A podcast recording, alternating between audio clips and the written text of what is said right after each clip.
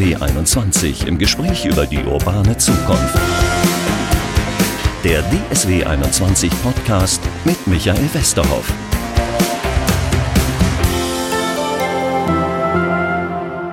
Herzlich willkommen zu unserem Podcast. Wir müssen die Bürger mehr mitnehmen. Das ist so ein scheußlicher Satz, den man immer in Talkshows, in Politikerinterviews hört. Ist meistens ja gar nicht so ernst gemeint. Die wollen einfach nur überzeugen. Aber das ist ein Trend, die Bürger mitnehmen zu wollen. Partizipation heißt das.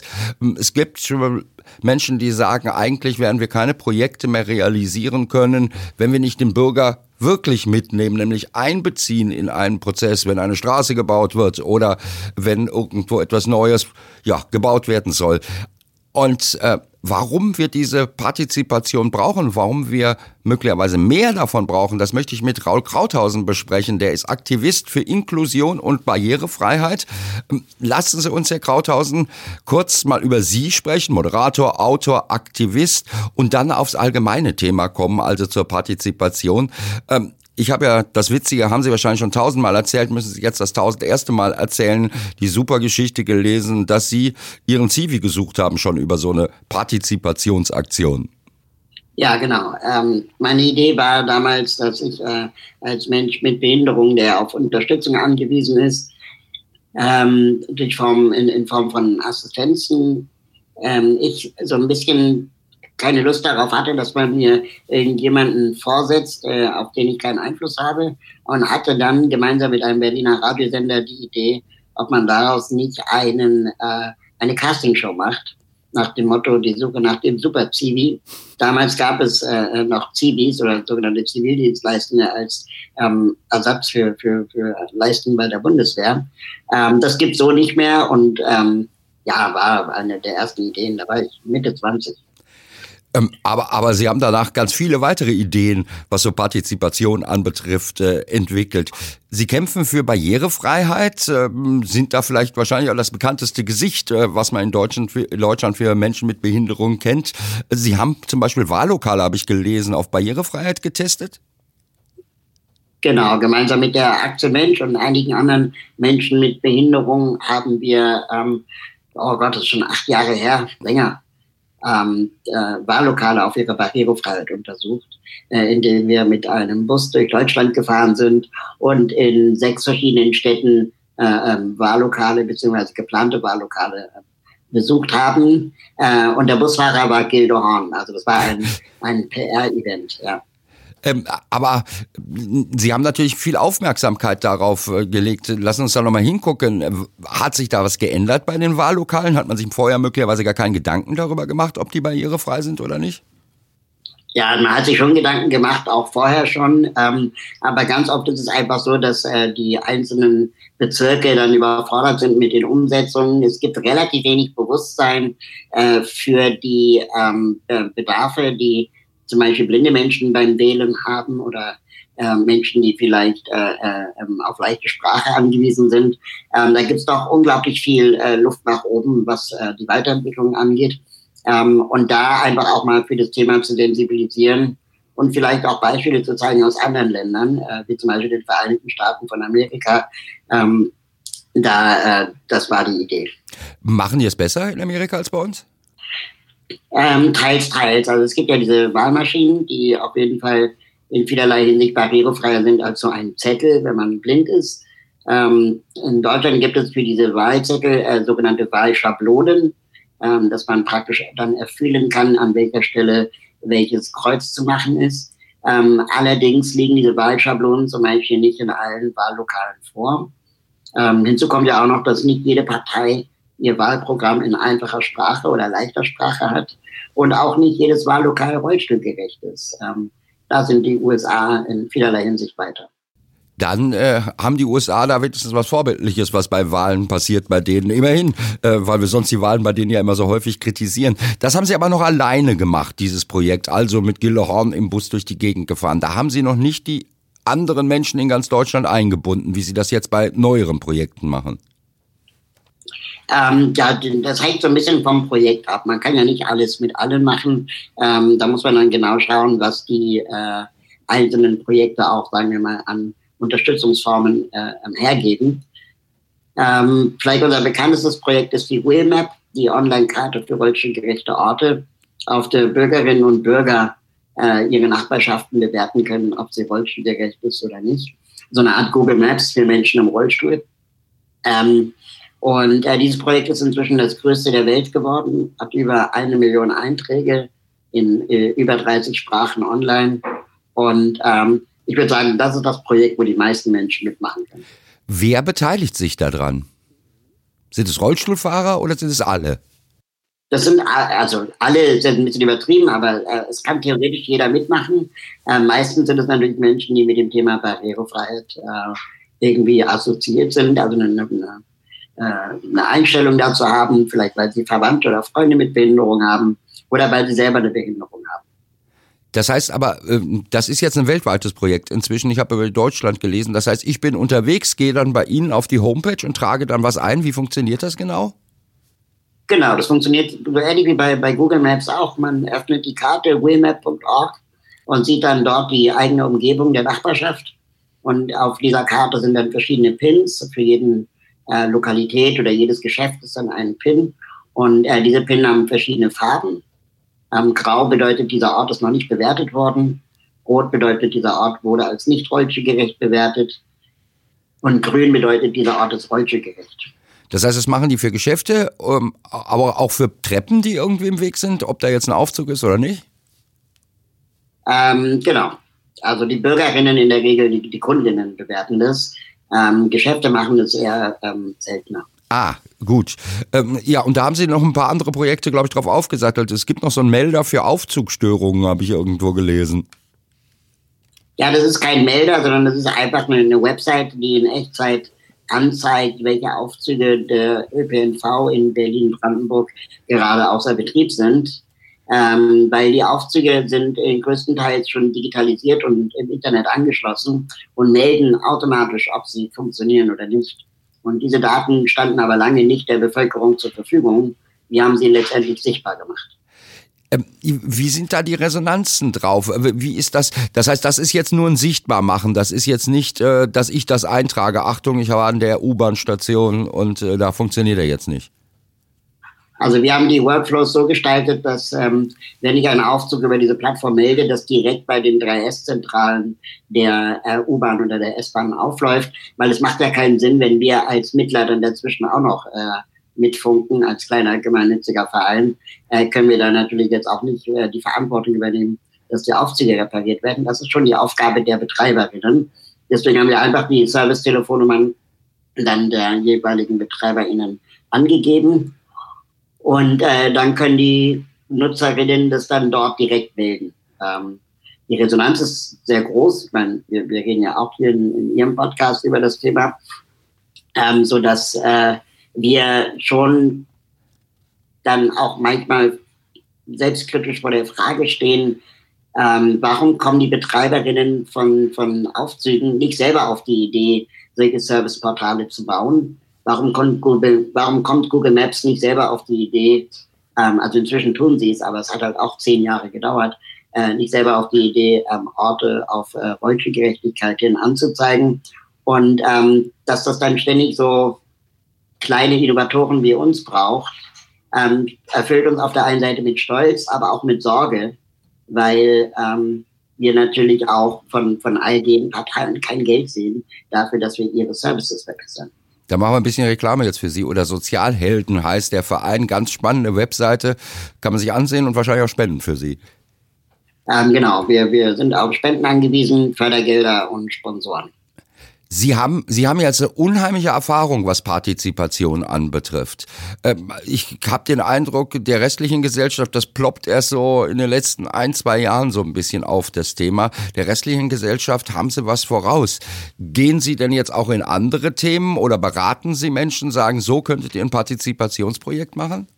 Ja, wir haben mit der Sozialheldenakademie auch einen Bereich, wo wir ähm, gemeinnützige Organisationen äh, Gruppen und Unternehmen ähm, auch äh, beraten äh, bei, bei der Beteiligung von Bürgerinnen, aber auch vor allem beim Thema Inklusion, Vielfalt und Barrierefreiheit äh, in den eigenen Produkten, aber auch vielleicht in den Belegschaften oder Kundenansprachen. Ähm, das ist natürlich ein sehr großes Thema. Wir fokussieren uns ähm, aber vor allem auf das Thema Inklusion und Barrierefreiheit. Ähm, wenn es jetzt um, um allgemeine Bürgerbeteiligung geht, äh, sind wahrscheinlich andere äh, Organisationen wie Mehr Demokratie e.V. oder äh, alle Akteurinnen, die sich für Bürgerräte einsetzen, äh, wesentlich bessere Ansprechpartner. Aber ich denke, wir können eine Menge von ihnen lernen. Ähm, ich kann mich immer daran erinnern, die, die Politik macht dann irgendwelche Bürgeranhörungen, sei es zum barrierefreien Thema oder zum Neubau der Straße, und dann kommen da drei Leute und dann sagen sie, sehen Sie, die Bürger haben da überhaupt gar kein Interesse daran, mitzuwirken. Äh, liegt es an den Formen der Mitwirkung, die angeboten werden? Ja, wir haben die Erfahrung gemacht, dass es äh, entscheidend ist, ähm, wie die Fragestellung aussieht. Ähm, äh, wie dann auch die Selbstwirksamkeit der Beteiligten aussieht. Also äh, das Gefühl, nach einer Beteiligung ähm, etwas bewegt, verändert oder, oder ähm, beigetragen zu haben, ist äh, essentiell. Und ähm, dann natürlich auch äh, die Komplexität rauszunehmen von Fragestellungen. Also wir hätten jetzt zum Beispiel, wenn es um das Thema Bewertung von Barrierefreiheit eines Ortes geht, äh, am Beispiel der Willmap, hätten wir den Nutzerinnen auch 400 Fragen stellen können wie breit ist die Tür, wie steil ist die Rampe, komme ich im Café an den Stuhlreihen vorbei, wie eng ist es dort, äh, wie ist der Wendekreis im Bad und so weiter. Aber wenn ich zu viele Fragen stelle, dann äh, haben die Bürgerinnen natürlich auch keine Lust mehr, sich zu beteiligen. Klar, das kennen wir Und ähm, gleichzeitig, gleichzeitig gibt es aber eben auch bei den Betroffenen ähm, Informationen, die sind wichtiger als andere. Also bevor ich mich der Frage widmen kann, ob es im Bad links oder rechts äh, der Wendekreis gut genug ist äh, zur Toilette, äh, ist es erstmal wichtig herauszufinden, ob ich überhaupt reinkomme in, in, in die Lokalität. Und ähm, diese Frage wollen wir erstmal beantworten und kann dann später im Nachgang die weiteren Fragen stellen. Aber am wichtigsten ist es erstmal herauszufinden, komme ich rein, ja oder nein. Und ähm, die Selbstwirksamkeit der Bürgerinnen merkt man dadurch, dass äh, sie sofort auf der Map zum Beispiel sehen, ähm, ihre Veränderungen, die sie gemacht haben. Und äh, das heißt, sie haben bewusst und, und wieder äh, äh, nachschlagbar äh, ähm, etwas äh, das sofort anderen Menschen in Echtzeit, die auch in der Gegend etwas suchen, hilft. Kann man das übertragen irgendwie auf andere Projekte, diese Erfahrung, die Sie machen? Äh, das politische Geschäft ist ja eher etwas zäh. Das ist denen viel zu schnell, so ein Prozess. Also ich glaube, ähm, es gibt dann mehrerlei, äh, äh, die man beachten könnte. Das eine, wie gesagt, wäre die Reduktion von Komplexität, also die Dinge nicht zu kompliziert zu machen, ähm, zum Beispiel keinen Registrierungszwang zu machen. Ähm, und das andere, und das äh, ist etwas, was wir auch erst verstehen mussten, ähm, den Bürgerinnen vertrauen. Ähm, die, wenn, wenn, wenn Behörden etwas starten, etwas machen wollen, dann wollen sie immer 100 Prozent akkurat sein. Dann muss immer alles 100% juristisch auch wasserdicht sein. Ähm, und deswegen vertrauen sie den Bürgerinnen nicht so gerne. Und äh, Bürgerbeteiligung wird dann ganz schnell zu einer Farce, weil dann am Ende doch irgendwelche Juristinnen sagen, uh, das ist uns zu heikel. Ähm, bei, ähm, bei, bei der WIMAP war es so, dass wir von Anfang an auch immer darauf äh, geachtet haben zu kommunizieren, dass die Einträge in der Karte von Bürgerinnen gemacht wurden. Das heißt, es können Fehler vorkommen. Und ähm, das wissen die Nutzerinnen der Webmap inzwischen auch, dass Fehler vorkommen können, aber nicht zwangsläufig vorkommen müssen. Und dass eine halbe Information, also ähm, überhaupt etwas bewertet zu haben, ist immer noch besser als gar keine Information. Und ähm, diesen, dieses Vertrauen an die Bürger äh, äh, auch auszusprechen, ähm, ist, glaube ich, das A und O. Sonst braucht man sich mit Partizipation gar nicht auseinanderzusetzen. Wie kommt das denn an? Natürlich bei Ihren Leuten kommt das gut an. Das Projekt, ich überlege mich äh, mir immer, wie kommt sowas in der Politik, wie kommt sowas in der Verwaltung an? Da wird der Bürger häufig mal auch als störend empfunden, habe ich immer den Eindruck. Ja, also die, ähm, es hängt so ein bisschen davon ab. Es gibt ja auch nicht die Politik. Ähm, es gibt sicherlich PolitikerInnen, die solche Initiativen gutheißen äh, auch zahlreiche. Ähm, man muss da so ein bisschen aufpassen, ähm, was sind die Motive für das Gutfinden? Also äh, sind die Motive für das Gutfinden einfach, damit sie ein nettes Pressefoto mit einem Behinderten bekommen? Das gibt's auch. Ähm, Oder äh, sind die Motive wirklich, weil sie glauben, dass es ein, ein ernsthaftes Anliegen ist? Das gibt's dann eher weniger. Und ähm, dann kommt auch noch äh, ganz wichtig hinzu, dass ähm, wenn, wenn wir die Informationen, die auf der Webmap hinterlegt werden, ernst nehmen würden äh, und wir mal genauer schauen würden, warum so viele Orte als nicht gerecht markiert werden, ähm, dann müsste man relativ schnell zu der Erkenntnis kommen, dass jeder Gesetzgeber handeln muss.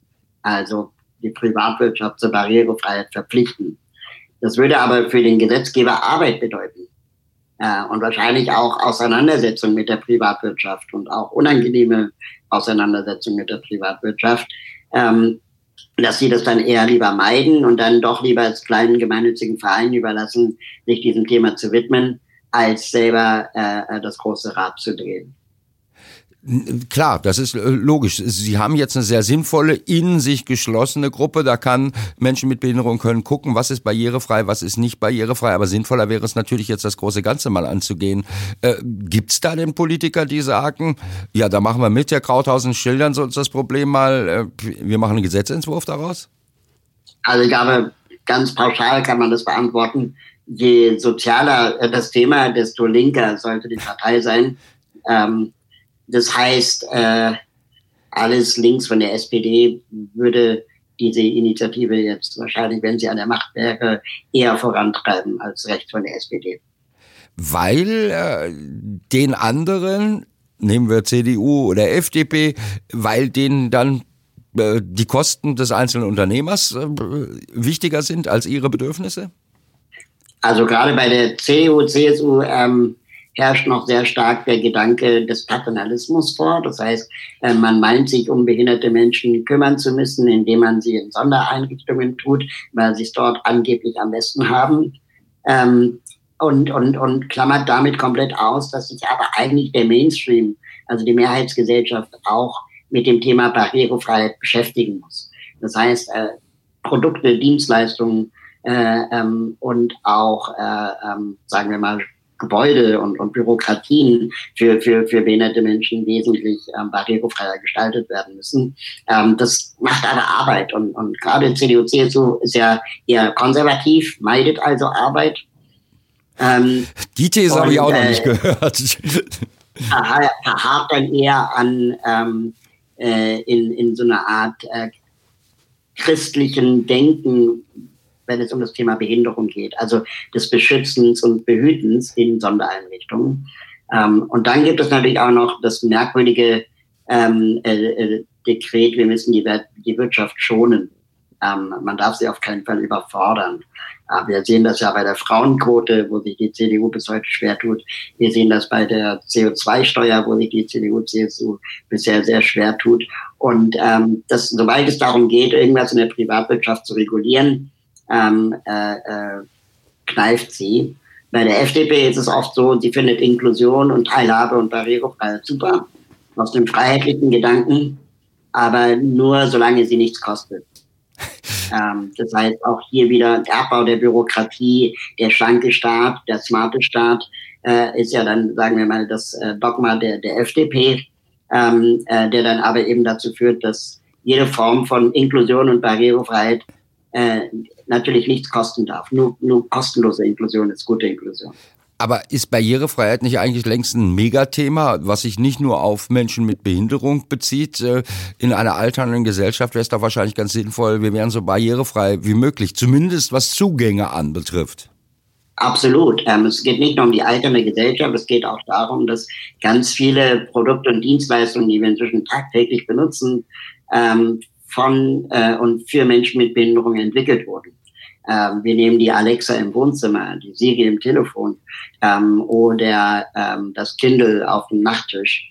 Ähm, das sind alles Geräte, die ursprünglich mal für, für blinde Menschen oder gehörlose Menschen entwickelt wurden.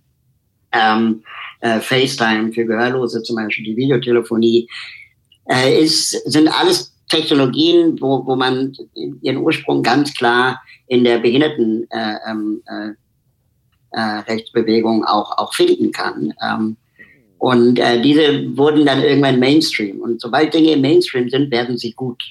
Also werden diese Dinge auch brauchbar und, äh, sagen wir mal, fühlen sich gut an in der Benutzung. Ähm, solange Dinge für behinderte Menschen nur für behinderte Menschen entwickelt werden, dann ähm, äh, fühlen sie sich immer noch sehr stark nach Krankenhaus und nicht schön gestaltet und designt und, und nutzerfreundlich an. Ähm, das heißt, ähm, wenn wir diese Innovationskraft von behinderten Menschen und durch deren Bedürfnisse und Bedarfe, die sie haben, äh, heben würden, könnten wir das Leben von allen Menschen erleichtern. Ein ganz simples Beispiel, ähm, der Aufzug am Hauptbahnhof, ja, egal in welcher Stadt, ist äh, äh, einfach nicht nur für Menschen im Rollstuhl praktisch und sinnvoll, sondern auch für Familien mit dem Kinderwagen. Oder für ältere Menschen. Also insofern. Genau. Aber, aber wenn ich Ihnen so richtig zuhöre, Alexa und Co. oder FaceTime, äh, dann erleichtert Digitalisierung äh, Menschen mit Behinderungen durchaus das Leben. Das heißt, äh, dadurch ist Partizipation noch mehr möglich durch diese neuen digitalen Elemente. Genau. Also Partizipation klingt so ähm, nach, ähm, ich mache irgendwo mit. Das ist ja das, das klassische Teilhabethema. Ähm, was wir nicht vergessen dürfen, ist, es gibt auch das Recht auf Teilgabe. Also, dass ähm, ich nicht nur Konsument bin als Mensch mit Behinderung, sondern ich bin vielleicht auch Dienstleister und Anbieter von Hilfen, von Unterstützung, von äh, Produkten, Wissen und Dienstleistungen. Ja? Also ähm, ein, ein behinderter Chef oder eine Lehrerin mit Behinderung oder auch eine Busfahrerin mit Behinderung äh, ist ja nicht nur jemand, der, der oder die nimmt, sondern auch gibt. Ich versuche aber immer noch zu überlegen, wie kann man denn Ihre Erfahrungen auf die gesamte Gesellschaft übertragen? Ich meine, Sie sind so weit vorn bei diesem Thema. Da müssen wir doch eigentlich alle, auch bei ganz normalen Projekten, die bei uns in der Straße passieren, von Ihren Erfahrungen profitieren können, oder? Ähm, ja, ich glaube, das Thema muss einfach noch weiter in den Mainstream kommen. Das tut es ja auch. Ich meine, durch, durch Technologien wie, wie Netflix äh, ähm, haben auf einmal immer mehr Filme äh, äh Untertitel. Ähm, wir wir ähm, fangen an, uns auch in der Videoproduktion, das sehen wir auf zahlreichen neuen YouTube-Kanälen, die aufpoppen, oder auch Instagram. Immer mehr Menschen, die anfangen, Untertitel auch einzubauen. Das führt dazu, dass die Technologien, um Untertitel zu erstellen, auch besser werden. Da gibt es inzwischen zahlreiche ähm, Anbieter, die auch teilweise automatisch Untertitel dann generieren können. Ähm, äh, äh, Plattformen wie Instagram, Facebook und sogar TikTok ähm, beschäftigen sich mit automatischer Untertitelung. Ähm, da, da passiert gerade eine Menge, das ist nicht zu unterschätzen und vielleicht sogar auch beschleunigt durch die Corona-Pandemie, wo wir einfach jetzt alle an Videokonferenzen hängen äh, und merken, dass das Thema wichtiger wird. Aber da sind Sie da möglicherweise auch nur Nutznießer eines Trends. Ich habe äh, also wenn YouTube was untertitelt oder wenn bei TikTok was untertitelt ist, dann wird das ja auch deshalb, glaube ich, gemacht, damit die Leute den Ton dabei nicht anhaben müssen, oder? Genau, das ist dann der sekundäre Gewinn. Ne? Also es gab in den 90er Jahren in Berlin, ähm, gab es äh, strengere Umweltauflagen, die dazu geführt haben, dass äh, die äh, äh BVG, also die Berliner Verkehrsgesellschaft, alle Busse neu anschaffen mussten, ähm, die im Innenstadtbereich fahren. Und diese Busse hatten plötzlich alle Rampen. Davor hatte kein Bus eine Rampe. Und ähm, das heißt, unter der Flagge des, des Umweltschutzes oder der, der, der umweltfreundlicheren Fahrzeuge kam plötzlich das Thema Barrierefreiheit mit. Und ähm, das, glaube ich, erleben wir jetzt auch unter der Flagge der, der Videokonferenzen und Corona-Pandemie und vielleicht auch der Globalisierung der Welt, ähm, merken wir, dass Technologien ähm, auch in anderen Bereichen Menschen helfen können und äh, äh, bauen dann letztendlich diese Untertitelungen zum Beispiel oder zweite Tonspur für Audiodeskription äh, zunehmend ein. Aber da, wo Sie das Stichwort mit den Bussen und der BVG nennen, da wird die BVG, Sie werden ja wahrscheinlich vorher auf die auch schon mal zugegangen sein, gesagt haben, das ist schlimm für uns, wir können hier nicht die Busse, ähm, die Busse benutzen. Möglicherweise werden die Ihnen dann geantwortet haben, ja, Herr Krauthausen, wir geben Ihnen ja recht, aber wir können jetzt nicht für Millionen neue Busse anschaffen, oder? Wie gehen Sie mit sowas um? Ich habe die, äh, die Aussage nicht verstanden. Ja, ich ähm, wollte damit nur sagen, wahrscheinlich wird doch ein Grund sein, ist ja auch egal, welches Unternehmen wir nehmen, es wird Ihnen immer sagen, ja, inhaltlich geben wir Ihnen recht, Herr Krauthausen, aber wir müssten ja jetzt für eine Milliarde neue Busse zum Beispiel die BVG kaufen. Das können wir uns einfach gar nicht leisten. Wie gehen Sie mit sowas um? Ähm, anderes Beispiel, ähm, das vielleicht äh, das äh, Argument entkräftet. Wir wissen, dass in Berlin ähm, Taxis ungefähr vier Jahre lang fahren.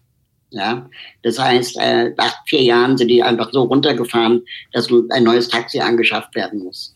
Ähm, man könnte natürlich jetzt eine Regelung machen, wo man sagt, okay, zehn Prozent aller Neuanschaffungen müssen barrierefreie bzw. rollstuhlgerechte Taxis sein. Dann müsste doch in vier Jahren zehn Prozent aller Taxis barrierefrei sein. Ähm, das würde kein Geld kosten. Das würde einfach nur äh, letztendlich automatisch äh, sich rauswachsen bzw. reinwachsen. Und ähm, dass da aber der Gesetzgeber einfach nichts tut, äh, ist, äh, glaube ich, Teil des Problems. Nicht unbedingt das Geld. Und je länger wir warten, desto teurer wird es, weil wir dann irgendwann auch aufgrund von europäischer Regularien und Gesetzgebung ähm, äh, plötzlich gezwungen werden, in sehr kurzer Zeit all das zu machen. Ich merke schon, Sie machen Druck. Sie machen den ja wahrscheinlich auch bei Politikern. Äh, Sie haben das gerade schon ein bisschen angedeutet. Ähm, ja, empfinden die das als anregend oder sagen die, ach, jetzt kommt der wieder, der geht mir auf den Geist? Ähm, auch das kann man natürlich nicht pauschal sagen. Ähm, also es gibt viele Menschen, die das als anregend empfinden, auch in den Verwaltungen. Ähm, aber natürlich reicht es nicht, wenn ich alleine das sage oder unsere Organisation. Wir müssen da schon in einem Chor anstimmen und regelmäßig anstimmen und immer wieder darauf beharren, dass äh, bei Neuanschaffungen oder bei neuen Gesetzen äh, äh behinderte Menschen mitgedacht werden. Ich frage mich jetzt die ganze Zeit auch schon noch, was können wir als Gesellschaft bei ganz anderen Problemen von Ihren Erfahrungen lernen? Ich glaube, ganz wichtig ist, äh, äh, einfach nochmal zu reflektieren und auch zu hinterfragen, welche Narrative bisher immer benutzt wurden, um, äh, sagen wir mal, möglichst wenig tun zu müssen. Und ein sehr gängiges Narrativ ist eben, wie ich es vorhin schon gesagt habe, bei der CDU, CSU, ähm, äh, das Narrativ des Schützens und des Schonraums. Also wo gesagt wird, naja, behinderte Menschen haben es ja schon schwer mit dem öffentlichen Personalverkehr oder an Regelschulen oder am Arbeitsmarkt. Deswegen tun wir sie in extra behinderten Fahrzeuge oder in extra behinderten Schulen oder in extra behinderten Werkstätten ähm, äh, und, und äh, argumentiert das die ganze Zeit immer unter dem Schutz. Aber in Wirklichkeit schützen diese Leute die Mehrheitsgesellschaft davor, äh, sich dem Thema Behinderung zu stellen. Also Menschen mit Behinderung werden systematisch aussortiert, äh, anstatt sie in der Gesellschaft äh, inklusiv aufzunehmen. Ja? Ähm, das ist ein ähnliches Thema auch bei Asylbewerberunterkünften, wo natürlich auch gesagt wird, am besten ist es auch äh, soziologisch, äh, wenn, wenn Menschen mit Fluchterfahrung in, äh, in den Nachbarschaften wohnen, wo nicht alle auf einen Haufen in einem Asylbewerberheim. Das ist ein, das ist ein Problem. Äh, äh, da, weil dadurch entsteht natürlich dieses Fremde, auch das Gefühl des Nichtkennens äh, und auch, auch die Ängste auf beiden Seiten. Jetzt, ich, jetzt, jetzt finde ich, darf ich Ihnen kurz mal widersprechen? Ich finde, jetzt malen Sie ein bisschen schwarz. Ich äh, erinnere mich an die 70er Jahre, in denen ich als Kind aufgewachsen bin. Da war wirklich, da kannte keiner den Begriff Inklusion. Und wenn ich das mit heute vergleiche, sind wir doch wahnsinnig viel weiter. Oder äh, Sie werden doch häufig mitgedacht inzwischen. witziges Phänomen, das gerade passiert, ähm, dass dann die Leute sich immer gleich angegriffen fühlen. Ähm, ich, natürlich ist eine Menge passiert. Ja, ähm, vor 100 Jahren durften Frauen auch nicht wählen. Ähm, natürlich ist da auch eine Menge passiert, aber das heißt ja noch lange nicht, dass man jetzt zufrieden ist. Und, und es gibt ja das, das Paradoxon, dass je mehr wir uns natürlich von Diskriminierung äh, ähm, klar werden, ja, sowohl bei, bei Frauen als auch bei Menschen mit Migrationshintergrund oder Menschen mit Behinderung, ähm, desto mehr tauchen wir in das Thema ein und entdecken natürlich auch immer mehr Diskriminierung. Äh, das ist ganz normal. Also ähm, als Frauen äh, noch nicht wählen durften, da war dann das Thema Frauen in Führungsetagen von DAX-Konzernen natürlich ganz weit entfernt. Ähm, das heißt, auf einmal dürfen Frauen wählen, plötzlich gibt es irgendwie ähm, ein Bewusstsein dafür, äh, dass es hier eine Ungerechtigkeit gibt. Und dann fällt natürlich auch auf, dass es auch in DAX-Konzernen eine Ungerechtigkeit gibt. Und ähm, da jetzt zu sagen, wir haben eine Menge erreicht, ist eigentlich äh, eine typische Aussage von, von äh, Menschen ohne Behinderung, die äh, dann schon die Frage stellen, was sollen wir denn noch alles machen? Man nennt, dafür gibt es ein Wort, das nennt sich Abel's Fragility, also die Zerbrechlichkeit der Nichtbehinderten, die sich dann immer gleich in so einer Rechtfertigungsrolle wiederfinden. Ich wollte gar nicht sagen, dass wir in einer idealen Welt für Menschen mit Behinderung liegen. Im, Im, Gegenteil, natürlich nicht. Aber wenn ich es vergleiche, die Entwicklung der Jahre, dann haben sie ihr Thema und dann bin ich, schließt sich der Kreis vielleicht auch wieder, vielleicht durch ihre Form der Partizipation und ihre Form der Kommunikation doch sehr weit nach vorne gebracht. Das wollte ich ja eigentlich nur sagen. Ja, aber wenn man, also wenn man sich darauf ausruht und, und dann sagt, ja gut, jetzt machen wir mal eine Pause, weil wir haben ja eine Menge erreicht, äh, äh, dann äh, werden wir der Sache nicht gerecht. Zumal die Deutschen glauben, und das ist wirklich ein, ein sehr spannendes Phänomen, das man mal untersuchen sollte, die Deutschen glauben, sie sind immer in allem Weltmeister. Und ähm, das ist gerade, wenn es um die Rechte behinderter Menschen geht oder auch wenn es um die Rechte von Frauen geht, einfach nicht der Fall. Innerhalb Europas sind wir hinteres Mittelfeld äh, wenn es um die Gleichberechtigung von Menschen mit Behinderung geht. Ähm, wir betreiben Sonderschulen wie kaum ein anderes Land in Europa. Äh, äh, wir, wir sortieren Menschen mit Behinderung vom allgemeinen Arbeitsmarkt aus wie kaum ein anderes Land in Europa. Ähm, und vor allem äh, haben Menschen mit Behinderung bis heute nicht die Möglichkeit, äh, im Vergleich zu Österreich oder auch Großbritannien oder die skandinavischen Länder, haben behinderte Menschen nicht die Möglichkeit, die Privatwirtschaft ähm, zur Verantwortung zu ziehen, wenn sie nicht barrierefrei sind.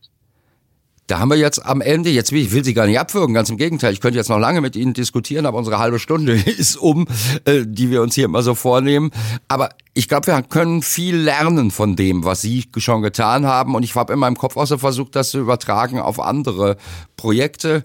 Und äh, wir können auch sehen, dass bürgerliches Engagement sich wirklich lohnt, oder? In allen Bereichen wenn ich sehe, was sie tun und dass dann eben auch Ergebnisse am Ende dabei rumkommen.